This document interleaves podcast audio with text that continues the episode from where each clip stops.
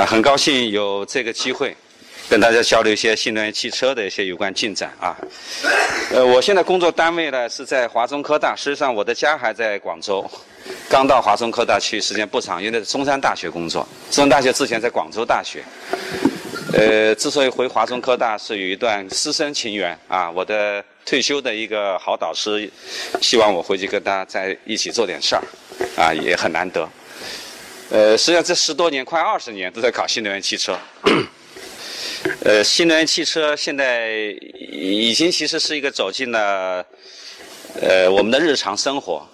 啊，在各个地方新能源汽车都能够随处啊可见。你像我到广州回广州，我我最喜欢的交通就是坐地铁，然后是再搭公交车。现在公交车基本上全是电动化了。呃，公交车跟以前的这个我二十多年前来广州的时候相比，安静了很多，干净了很多。其实这点非常明显。原来在路边路，原来在路边上走路很辛苦，那个柴油排放的那个味道非常重，噪声也非常大，发动机的噪声。现在电动汽车那么大的客车从边上走过去，悄无声息的。呃，所以说电动汽车实际上是在。呃，不知不觉中跟我们的生活是密切相关，所以今天也很高兴有这个机会，啊，跟大家呃把这个我十几二十年吧对这个行业的一些体会啊做个交流，把这个行业的目前的情况做个介绍。呃，主要是分这六个方面啊，发展趋势、电动汽车分类，有点科普性质啊，专业的东西一带而过。呃，然后电动电动其实就是驱动，电机驱动。电啊，就是电池啊。目前我们国家呢花了很大的力气，电动汽车呢发展很快，在世界上的影响也很大。但它实际情况到底怎么样？啊，如果后面我们要继续做的话，还有呃怎么去发展，怎么去创新？呃，能源呢是我们这个社会和家庭啊都啊不可回避的一个一个非常重要的一个领域。实际上，这个能源里头，我们国家的主要能源呢还是呃。煤、火力发电，油呢这里头占的比例是第二的啊，大概有百分之将近三十左右。但是我们国家的油并不丰富，现在主要是靠大量的进口。我们国家进口已经是世界上处于第一的石油进口国，对于外的原油依存度达到了百分之七十。这个总量呢是四点六一九亿吨，这是一八年的。啊，那么如果算上自产的，大概就是七亿吨左右吧，不多。我们国家人口是十三点几亿，我们算十四亿，就说这种总共的油呢，也就是一人五百公斤这个总量，其中百分之七十是靠进口。所以说，我们国家现在对这个世界局势的这个发展啊，也是非常关注。啊，特别是那个产油区，它的地区安全对我们国家上影响是很大的，这是一个政治问题。啊，我们国家的能源安全持续处于高位警戒状态。就是说，如果石油通道一出问题，大概也就是以月为单位来计算我们的能源供给，啊，这个周期啊都是小几个月。那么油里头呢，主要是交通耗油、车用啊，车用大概超过了百分之六十。啊，所以这一块实际上我们电动汽车谈电动汽车，首先第一个背景离不开这个战略，呃，能源战略安全。啊，所以说电动电动就是想减少对石油的依赖，啊，但是呢，这个第二个呢，汽车本身带来了很多问题，啊，除了对油的依赖很大，那我们现在里头的这个城市里头有各种病，打引号啊，就是一种些不好的现象，这些不好的现象呢。追根救源，很多指向我们汽车、燃油汽车或者内燃机汽车，PM 二点五啊。啊，今天天气很好，啊，现在天气比原来好多了。其实这个交通减排这个功绩还是很大啊。就是燃油汽车的减排标准也在逐渐的提高，由国四、国五甚至到国六。所以说这个减排，特别是这个小颗粒的减排，PM 二点五啊少了很多。呃，那么但是它还是有。啊，什么碳氧化化合物啊、碳氢化合物啊等等啊，那些个有害气体。第二个，碳排放是一直存在的，二氧化碳、一氧化碳。然后呢，这个它都是动力源，它很多的热热污染，它和那个建筑空调是两个有代表性的城市的这个热岛效应的热源。啊，那还有一个噪声。啊，随带计算机啊，所以说这个是很好，大家离不开它。但实际上，我们这个社会，包括我们使用它的人，也在付出很多的代价。这个东西你不得不接受，大家就视而不见。啊，实际上你要深究，每样东西对我们其实影响都挺大，都是不好的。那么内燃机为什么会有那么多的问题？呃，今天给大家讲讲这个，也是个科普性的。其实内燃机它的能源的效率非常低，大家可能平时不太关注。啊，我这里有一张这个我们教科书上的一个呃很常见的一个图，就是我这个油箱里头的能源，比如说百分之百的能源，经过发动机以后会折损啊，折损到多少？然后再经过那个传动啊，这发动机说了还有好多齿轮传动啊，这个这个机械传动啊，又会折损多少？真正到轮子上的能源，你看看这里就有了，这两组数据，城这个打括弧的是在城市里开。啊，不打括弧的是在高速上开，在高速上开，整的效率会高一些。啊，比如说我们百分之百的能源，经过发动机这一下，我们就说是在高速上开吧，还比较好的情况吧。啊，这括弧是高速啊，就一下变成了只有百分之二十五了，四分之三就让发动机给消耗掉了。所以内燃机呢，它是卡诺循环的那个原理啊，它就是百分之三十左右的效率，啊，百分之七十。就发热啦，或者摩擦磨损啦，啊，浪费掉了。所以说，从那个发动机的那个轴输出来的，啊，你就在高速上的都是有，啊，这么多。要是在城市工况，只有百分之十八。百分之十八以后呢，呃，那到这里头就写了，它都耗损到哪去了？发动机耗损的最大的怠速啊，我们发动机开，并不所有的时候其实都是在跑，哎，停的时候发动机还是开的，那叫怠速，也会损耗很多。啊，然后还有一些这个附件要用电啊，要用能源的，在这个发动机系统里头。啊，那传动系统里头呢，它又会进一步损失，损失了以后，它过滤下来以后，真正到那个轮子上的，在高速上只有百分之二十，在城市工况只有百分之十二，就十分之一多一点。我们说是十分之一吧，这个比较极端一点啊。十分之一真正是到轮子上来才是有用的，但是汽车的这个。呃，能能源传到这个，传到轮子上去了以后，真正我们，呃，汽车开动时候要克服的那个阻力，要克服的那个阻力做的功，主要是空气阻力和轮胎阻力。这两个你要汽车动起来是必须要征服它，要克服它。这两个比例并不高，你看，空气阻力在百分之零点二点六，空气阻力如果速度低的时候可以忽略不计。啊，主要是轮胎阻力。其实轮胎阻力正常在平路上，轮胎阻力也很低，一个人都推得一辆，推得动一辆车，啊，几十公斤，啊，所以说要跑起来可能叫加速啊等等啊，要的功大一点。它都是从这百分之十里头来，那么其中还经常刹车，刹车有能量又没用了，也好好的动起来，你要把它刹的停下，你要再动起来就得耗能了。所以说我们从这里看得到啊，这个百分之百的能量真正到这个轮子上有用的只有十分之一多一点。那其他全是浪费掉了，所以内燃机，呃，电动汽车，呃，内燃机汽车呢，它这个效率非常非常低，就从这个统计规律就看得出来。所以我们现在不是提倡绿色出行嘛？希望大家能坐大车的时候啊，不要个人开车，啊，能够骑自行车的时候不要这个乘机动车，啊，其实离动车它的效率、能源损耗就摆在那儿啊。这是电动车，所以说呢，这个这是汽车，所以说汽车呢，这个大家都意识到这个问题，啊，它终究要改变这个现状，或者说现在的现状终究是不可持续的，所以说汽车呢就在不断的发展，呃，发展总的趋势嘛，可以用很多话来啊，什么什么什么话，其中最主要的趋势就是电动化，啊，二十年前说电动化。呃，那个时候还有呃，这个那只是一一少部分啊，发烧友、电动发烧友在喊。那现在说电动化，那刚才这个主持人也讲了，其实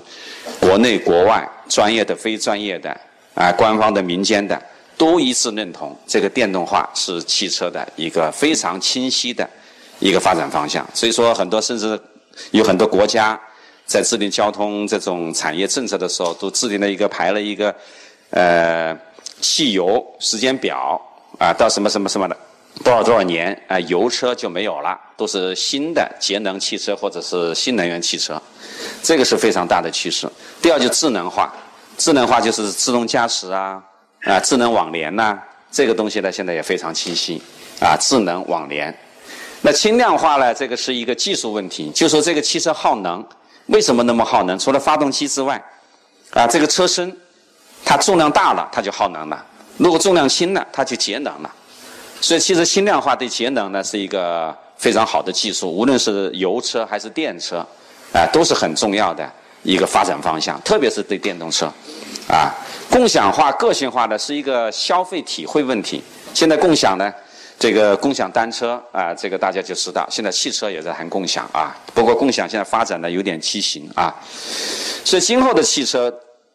应该在趋势来讲，应该是个节能环保、智能的移动终端啊。我们是这么，就是不再是个简单的交通工具啊。它的功能呢，给它呃扩展的很丰富，算是一个终端、移动终端。啊，那说说电动化。电动化呢，它的最大的特点就是把那个效率很低的内燃机给它换掉，用什么东西来换？用电机来换，然后。电机比内燃机要好得多，我们后面会介绍。那么这个内燃机要烧油，它有个油箱；那电动电机要用电，它就是电池。但实际上电池啊，内燃的电机比内燃机要好很多，但是电池的储能比油箱的储能要差很多。但是也不得不用个电池，没办法用油箱来啊来跟电啊电器供电，所以它是采用电机驱动、采用电池储能的一种交通工具。呃，它的这个有这么几个特点，第一个是节能。刚才我们讲了，我们能源这个有很大的问题啊。电动汽车第一个就是想呢，减少交通的啊能源消耗。啊，这这个主要的原因是电机驱动系统效率高。电机驱动的本身的电机的效率可以达到百分之九十以上，发动机的效率只有百分之三十左右，呃，三倍的差别。啊，这个差别就相当相当大了。呃，第二个是环保，因为电机嘛，它就没有，它是零排放，啊，它没有任何的物质排放，啊，而且运行非常安静，电机没有什么噪音，所以这都是它很好的环保性能。啊，第三个，电动汽车如果用纯电机驱动的电动汽车非常简单，发动机很复杂，我们国家总的来讲发动机都做不好，普通的发动机比较低性能的发动机现在有，高性能发动机做不出来，但是电机。啊，这个比较成熟，电机是很成熟、很成熟啊。用在汽车上的电机，现在的水平跟国外没什么差距了。啊，第二个用了电机以后呢，这个传动也简单了，啊，车的结构也简单了。啊，这个都是以前用发动机的时候没有遇到的情况啊。现在让整个车也变得很简单，所以简单。啊，还有一个就是刚才说电机好，好在哪呀？其实电机是比发动机还适合汽车的一个动力，啊，这个后面我们会再说一下啊。呃，然后电机特别好控制，它是电控，控制电机比控制发动机要简单多，所以现在自动驾驶跟电动汽车是一个天然的一对组合，一对伴侣。啊，现在自动驾驶这么热，就是因为电动汽车给它创造了这个很好的控制条件，啊。所以说，电动汽车的呃，汽车的电动化不仅仅是新能源和动力的改变，它还为汽车的智能化、网联化和轻量化创造了条件。比如说，结构简单了，汽车的也好做了，也可以做得更简单，可以采用一些新材料做更轻的啊电动汽车。像这几张图片都是很有名的啊。这张是特斯拉的纯电动，呃，现在到上海来建厂，已经开始量产了，在本土量产。这是德国的宝马。啊，轻量化的汽车，这个车呢是用碳纤维做的，碳纤维和铝，这个车是用铝做的，没有钢。这个是日本的啊，氢燃料电池汽车，啊，这个车呢本身倒是跟传统车差不多，但是它里头的动力啊、能源呐也都完全不同，能源是氢，啊，动力呢是这个电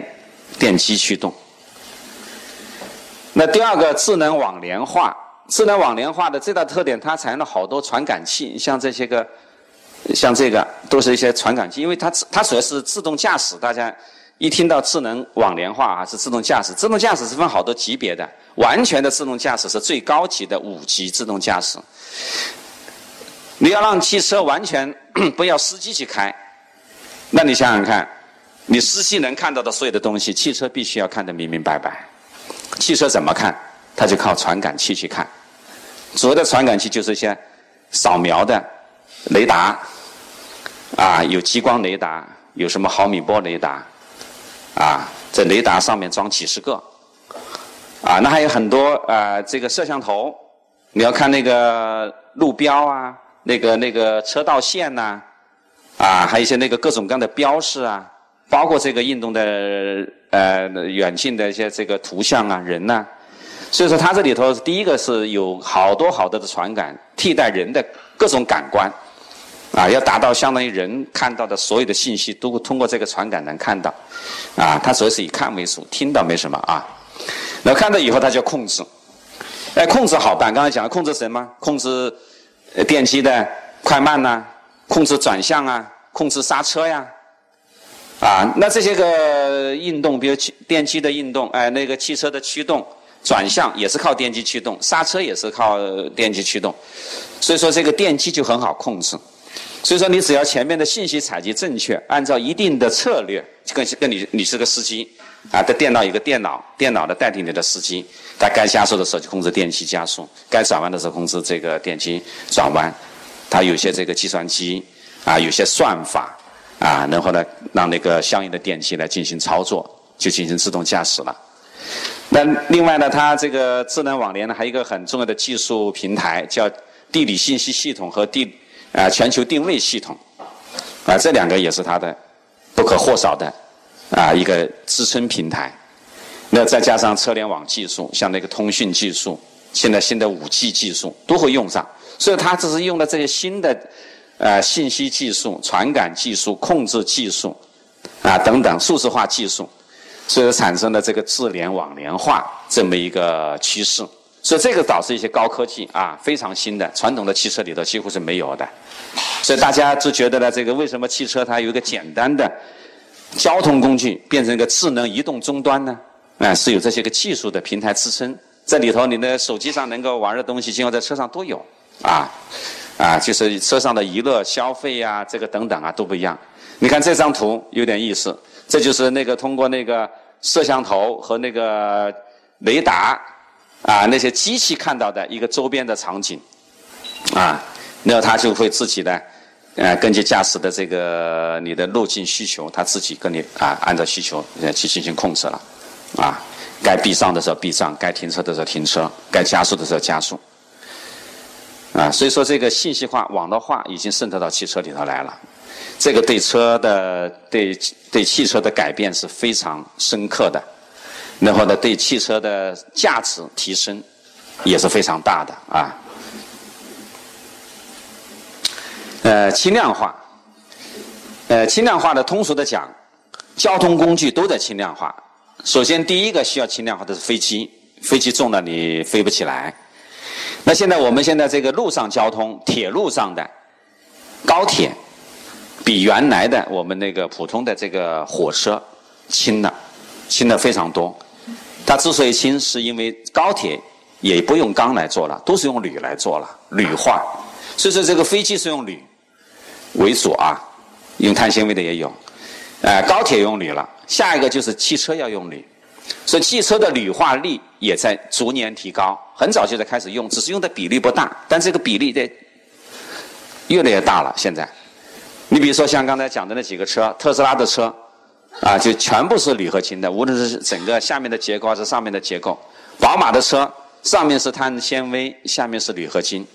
那铝为什么轻呢？大家呃大家都知道，这个密度就轻嘛。铝的密度是钢的密度将近三分之一嘛。那碳纤维的密度更低了，碳纤维的密度又是差不多铝的二分之一到三分之一之间。所以说这些个就像人减肥一样的啊，人身子骨轻了。那那这个动力啊，要求也就低了，能耗就少了啊。那有些这个轿车，你看也都是用铝来做啊，像一些客车也都用铝来做。但是用铝材料一变呢，那么这个结构就要变。材料一变呢，结构一变呢，工艺就要变。传统汽车生产有四大工艺啊，这个冲压成型，然后焊接、喷涂。总装，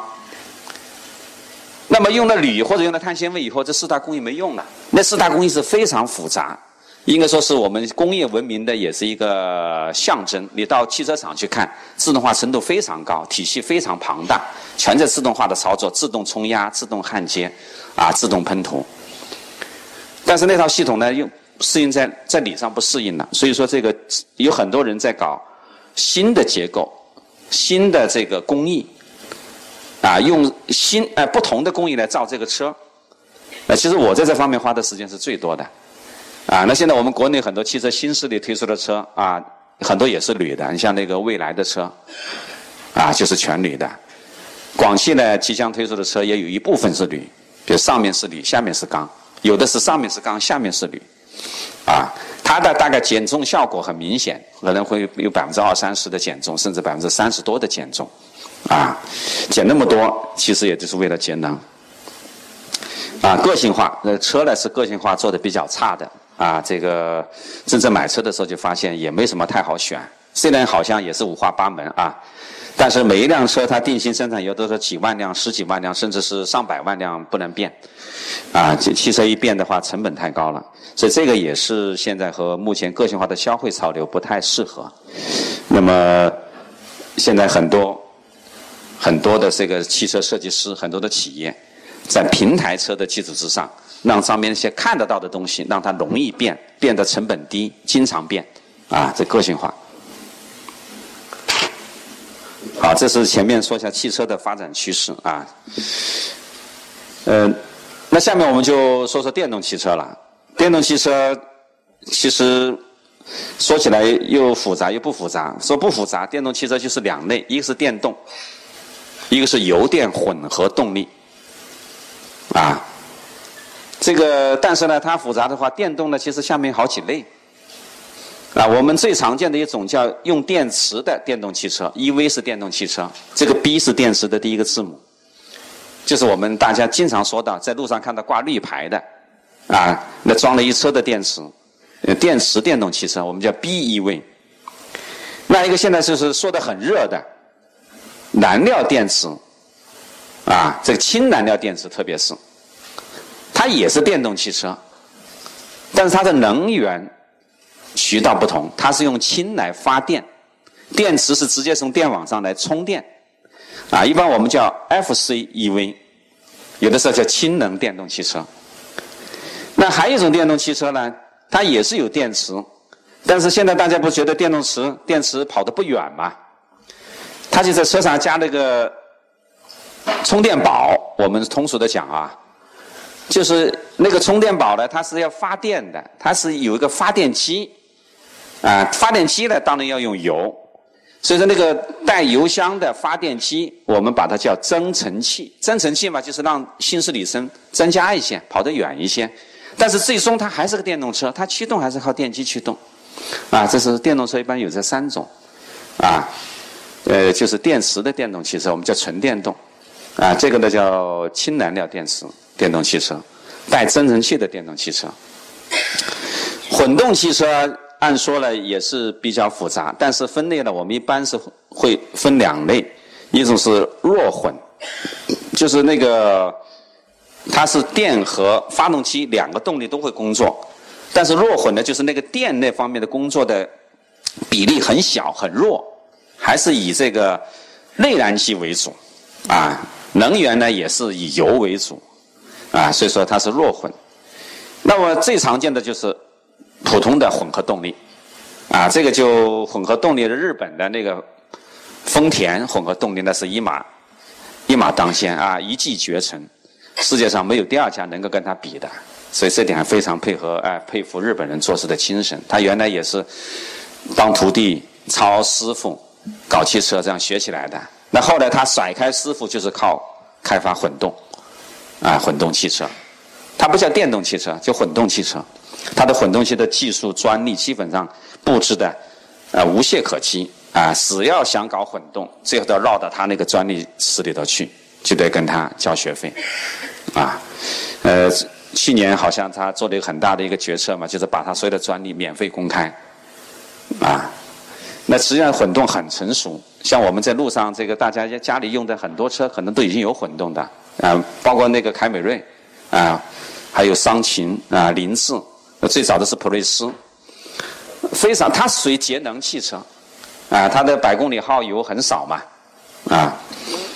那还有一种呢，混动汽车里头，它那个像我们日本的混动汽车，它里头有电池，电池大概十几个千瓦时的电池，但是它不充电。如果说我们想从电网上多拿点电下来，让电的比例大一点，那有个插电混合，就是电机会大一些，电池会大一些。然后在控制策略上来讲，比如说城市速度不高的时候，电还比较多的时候，它就有电的模式让你多开一开，用油的机会就少，用电的机会就多，啊，那叫插电式混合。但是它的主要动力还是那个油的动力为主，油的动力最强。那为了把这个电动汽车的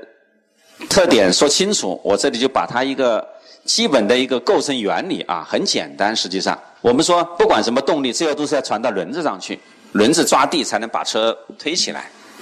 啊。那么这个轮子上的这个力或者轮轮子上的能能量是怎么来的呢？对电动汽车来讲，它是电池就给电机供电，但是电机本身要工作，它有个电控啊，这是一对分不开的啊。要控制来控制这个电机，我们叫电机电控，有的时候叫驱动系统。就电池给电机供电，电机输出动力，通过这个一个叫所谓的机械的一个差速系统，把速度分到两个轮子上去。然后呢，如果刹车的时候，车子有动能啊，这个动能呢白白浪费掉了，很可惜。一般刹车就是靠摩擦嘛，摩擦就发热。哎，在电动汽车里头可以利用电机。作为一个反的用，电机正当用的时候是驱动，叫电动机；反的用的时候，它是发电。发电的时候，那个它的负载呀是一个负向负载，是一个制动力。哎，这时候它是成个发电状态，发电状态就跟电池还可能回充一些电池，啊，这个就很好。内燃机做不到，啊，所以说我这个能量流呢是个双向的。正常情况是电池放出能量，通过电机转化为这个功。啊，传到这个呃轮胎上去，制动的时候有一部分的能量能够收回，啊，那么它的特啊它的储能不是油箱是电池，它的动力不是内燃机是电机加电控，啊，它的优点前面电动化已经说了，非常简单，是零排放的，然后能够实现能量回收，有了电机就可以能量回收，但它的缺点很多，续时里程短。电池很多很贵，充电不方便，啊！但是这个和十多年前比的话，现在其实有很多有名的电动汽车了，已经是呃这些个问题都不是问题。比如说特斯拉，特斯拉的续驶里程是五百多公里、六百多公里的都有，啊，呃，但它电池的确很多，很贵。但是特斯拉贵吧，它的本身定位就是高档车，跟那个高档的油车呢也不贵。原来是一百多万，现在是四五十万。到中国来最低的大概就是三十万上下，啊。其实还有一个默默无闻的，其实曾经一度产量最大，现在是排在第二位的，是日产的利福。日产的利福跟我们广州还是有点关系，在花都那边，啊，日产呢有个合资厂，啊，不过它到中国生产的那个就不叫利福，好像是叫是啊晨风是吧？哎。反正它也是一个电动车，好多出租车啊是用这个日产的。这个车安全性非常好。我们经常听到特斯拉有烧车的现象，没有听过日产的利福烧，也二十多万的在全世界二三十万的产量。啊，那宝马呢也是比较积极的，也有很好的纯电动的，就是电池电动的电动车。国内我们电动车的品牌很多，厂家很多，水平呢参差不齐。但是公正的讲啊。比亚迪的电动汽车做的还真是不错，啊，无论是大车小车，刚才讲的广州的客车都是比亚迪的，虽然是广汽集团，但是控股是比亚迪啊。那比较做好的是北汽、上汽，哎，广汽是后来居上，广汽今年开始在后期勃发了啊，这是我们广州的特点。乘用车也是这样，自主品牌是最晚搞，但是一旦推出来，啊，还都不错。那还有很多新势力都在搞纯电动，啊，这个车型很多啊，从小车 A 零零就是很小的车啊，一般两个人坐的。我不知道大家有没有注意那个 Smart 那个车，啊，那个就叫做 A 零零汽车，啊，那这个像这个 A 零零 A 零 A A 级就是我们普通的出租车那种大小的叫 A 级车啊，这是按大小来分的，哎，公交车啊。呃，深圳是深圳是我们国家，甚至全世界电动汽车推广应用最发达的地区啊，这个是可以呃毫不谦虚的这么说，也是水平最高的地区。呃，前年深圳的所有的公交全部纯电动化了，它没有油车了。去年呢，这个所有的出租车电动化了，凡是出租车没有油的。那今年开始是所有的物流车电动化了，在城市物流，否则就不让你进去。啊，所以说这个纯电动实际上还是发展很快。其中有一个原因跟这个它的结构很简单有关系，啊，但简单啊不一定说是没价值啊。好，那现在就是关于那个电池那块储能不多嘛，所以说电动很好，电池不好，可以这么说啊。电动汽车是这样的，电机很好，电池不好，储不了多少电又贵，那怎么办呢？那很多人就这个能量啊，车上能不能多装一点？装什么呢？装氢，就是有个燃料箱，但不是油，是氢。但氢要转化成电呢，一般它就叫做氢发动机，其实是燃料电池，也是一种电池。这种电池是利用氢和氧做电化学反应，能够生出电流，电流给电机用。啊，电机在电控的控制下。啊，把这个扭矩和速度输出来，输出到车轮子上去。啊，所以说它的能量呢，主要是从这个燃料电池发的电来的。如果发的电有多，它可以把电呢存到电池里头去，还有电池，但电池不多了啊，专门就是补充啊，有点存量，有点仓库。搞个小仓库，把这个多余的电池存。如果说这个有的时候我们电池爬坡呀，或者很高速的跑的时候，这个燃料电池发的电不够用，哎，我电池里头还有点富裕嘛，我也把富裕的东西一起拿出来，也帮着的供供电，帮电机。所以说这个时候呢，能量呢就比较复杂，要不就从燃料电池直接，呃，这个给发电机用，啊，有多的充给电池。在电机使用的时候，你燃料电池不够的，我从电池里头还可以再借一点，啊，让这个能量更多一些。但是它驱动来讲还是靠电机，所以它还是电动汽车，不过是氢燃料电动汽车，